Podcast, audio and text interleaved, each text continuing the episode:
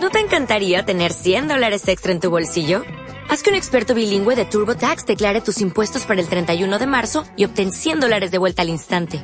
Porque no importa cuáles hayan sido tus logros del año pasado, TurboTax hace que cuenten. Obtén 100 dólares de vuelta y tus impuestos con 100% de precisión. Solo con Intuit TurboTax. Debes declarar para el 31 de marzo. Crédito solo aplicable al costo de la presentación federal con TurboTax Full Service. Oferta sujeta a cambios o cancelación en cualquier momento.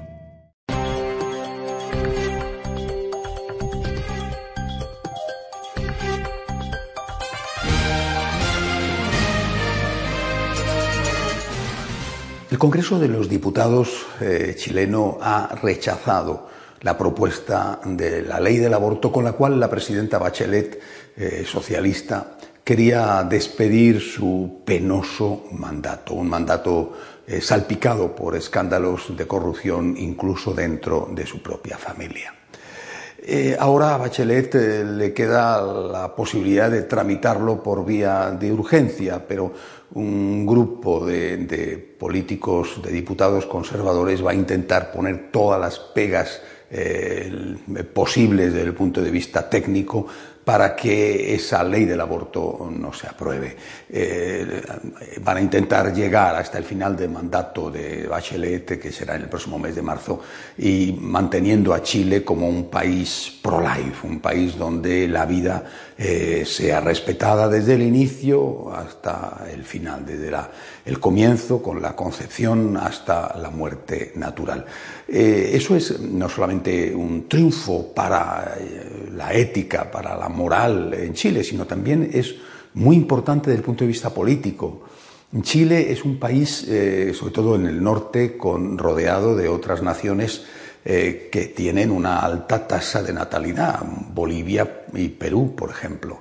Eh, tiene ya un problema migratorio serio, eh, con emigración legal y con emigración ilegal. Es un país donde la mayor parte, o una parte muy importante de los niños están naciendo ya fuera de un matrimonio regular, sea por la Iglesia, sea por el Estado civil. La aprobación de una ley del aborto haría disminuir notablemente la tasa de natalidad en Chile, que ya es una tasa de natalidad baja, y por tanto eh, pondría en peligro el futuro del país tal y como hoy es, eh, entendido, es visto. Crearía unos desequilibrios de tipo poblacional que serían importantes. Repito, es por lo tanto una victoria no solamente para la ética, sino desde el punto de vista geopolítico.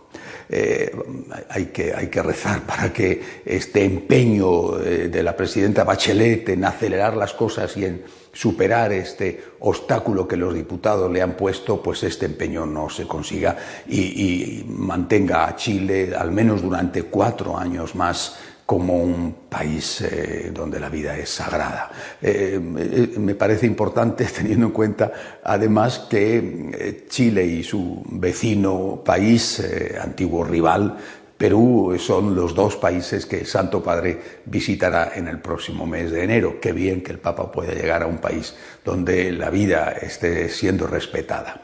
En cuanto al procedimiento que han intentado emplear, es, un, es el procedimiento que han usado en, en, en, los demás sitios. Se ve que les va tan bien que no tienen necesidad de modificar nada. Eh, eh, primero se hace una campaña a través de los medios de comunicación, la inmensa mayoría de los cuales eh, están mandados por, eh, gobernados por lo que podríamos llamar la izquierda mundial, el frente del nuevo orden mundial, el progresismo, los liberales, como, en fin, como se quiera denominar. Se hace una gran campaña en los medios, partiendo de algunos hechos eh, lacrimógenos, eh, si se puede encontrar, por ejemplo, alguna violación de una menor que ha quedado embarazada, ya no te digo nada, si logran encontrar que esa menor haya sido embarazada, violada por algún miembro de la Iglesia, eso ya, eso ya es el, el, el colmo de sus mayores deseos. Eh, me refiero desde el punto de vista de presentar un caso trágico, no que quieran la, que el, el embarazo o la violación de la menor, pero si eso logran encontrarlo, están felices de haber encontrado ese caso, ese supuesto. Una campaña basada en un hecho lamentable, pero que sensibiliza a la población. Hay pobrecita niña, etcétera. Bueno, de pobrecita la menor, fíjate, su familiar, a veces incluso su padrastro ha cometido esto, ¿cómo a esta pobre criatura no se la va a permitir? ¿Cómo se la va a cargar con la lacra de ser madre soltera de ese niño que viene sin que ella lo haya querido. Bien, partiendo de ese hecho lacrimógeno se presenta un proyecto de ley que es en un primer momento, primero es un proyecto de ley no de aprobación del aborto, sino de despenalización del aborto, es decir, el aborto sigue siendo un mal, pero ya no está penalizado. Y no está penalizado en tres casos realmente muy concretos. Bueno, es decir, primero hay que intentar abrir la puerta un poquito, ¿eh? no abrirla de par en par, de golpe, venga, patada a la puerta de par en par. No, así no se ha hecho nunca. Repito, en Chile se está haciendo como en los demás sitios. ¿eh? Proceso lacrimógeno, ¿eh? sensibilización de la gente y luego abrir un poquito la puerta. Ese poquito significa aceptación del aborto en el caso de peligro de vida de la madre, en el caso de que el feto venga con malformaciones y en el caso de que sea eh, la nueva criatura sea fruto de una violación. Bueno, ya está. Tres casos mínimos con los cuales la gente dice, bueno, esto, ¿qué, quieres? Al fin y al cabo, esto no es tan importante, eh, además va a afectar a muy poca gente, pues pobrecita la mamá, que encima de violada, vale. Pero una vez que está aprobada esa ley, que es lo que ahora se ha intentado y ha fracasado aprobar en Chile, lo mismo se ha hecho en el resto de los países del mundo, una vez que está aprobada esa ley se da un pasito más, es decir, la puerta se abre un poco más. Y se dice que no solamente hay que eh, tener en cuenta la salud física de la madre, es decir, eh, hay que decidir entre si muere la madre o muere el niño, sino que hay que tener en cuenta también la salud psíquica porque la madre está sometida a una presión psicológica muy grande por los motivos que sean y por lo tanto teniendo en cuenta esa salud psíquica, eh, pues el aborto tiene que ser libre en función de que un psicólogo eh, haga eh, un, estudio. Se ha comprobado que muchísimas veces que esos estudios son un papel que ya está firmado por el psicólogo antes incluso de que el psicólogo se vea con la, con la futura mamá. Y a lo mejor ni siquiera hace falta eso. Con eso ya queda de facto, de hecho, el aborto libre. Pero no es el final del camino. Hay otro paso más. El paso es transformar el aborto en un derecho. Así, rápidamente, porque esto, este proceso dura realmente muy poco tiempo, rápidamente se pasa de ser algo prohibido a ser un derecho. Esto tiene una consecuencia del tipo de vista eh, jurídico, pero también desde el punto de vista político esencial. Si tú estás a favor del aborto, mm, hablas y, y hablan y mucho, y tienen los medios de comunicación a su servicio. Si tú estás en contra del aborto, bueno, pues eres mal visto. Eres una persona retrógrada, un machista, estás en contra de la mujer. Bueno, pero en este momento puedes decirlo, estoy en contra del aborto. Pero desde el momento en que el aborto se convierte en un derecho, si tú estás en contra del aborto, te has convertido en alguien que estás yendo en contra de un derecho humano. Y por lo tanto, eres equivalente a un terrorista ¿eh? Eres equivalente a, uno que va en contra de la igualdad de la mujer. Eres un racista o eres un xenófobo, es decir, eres una persona peligrosa.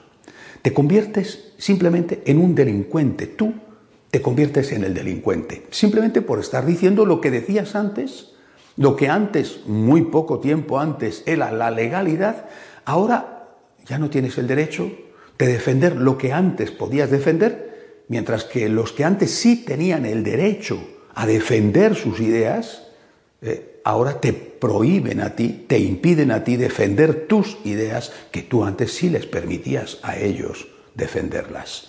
Es decir, usted está a favor del aborto, argumente, mire usted, vamos a votar, eh, yo no te meto en la cárcel porque tú estés a favor del aborto expresamos nuestras ideas, tú tienes tus argumentos, yo tengo los míos, expresamos nuestras ideas y para eso está el sistema legal y el sistema democrático. Ahora ya no. Una vez que el aborto se convierte en un derecho, si tú te manifiestas en contra, te has convertido en una persona que va en contra de los derechos humanos, te has convertido en un delincuente. Este es el proceso. Y es un proceso, repito, que se da con una gran rapidez. Así ha pasado en España y en otros sitios, llegando al colmo de prohibir la objeción de conciencia, en algunos sitios incluso prohibírsela a las personas, a los médicos, y en otros casos, en todo caso, a las instituciones. las instituciones no pueden rechazar el aborto, me refiero a los hospitales católicos, aunque eh, eh, los médicos en concreto sí pueden rechazarlo. Es un proceso realmente endiablado. Bueno, esto es lo que se acaba de parar, gracias a Dios, en Chile, repito, es una gran victoria para la vida. Es una gran victoria en especial para Chile y no solo desde el punto de vista ético, sino también desde el punto de vista de su supervivencia como país. Si en Chile cae la natalidad más de lo que ya ha bajado, eh, el país tendrá, padecerá unas consecuencias a corto plazo incluso que no son deseables para nadie. Así que demos gracias a Dios por esta victoria de la vida en Chile. Sigamos rezando para que la presidenta Bachelet no consiga terminar su mandato abriendo la puerta a algo tan abominable, tan horrible, como es permitir que un inocente sea sacrificado. Hasta la semana que viene, si Dios quiere.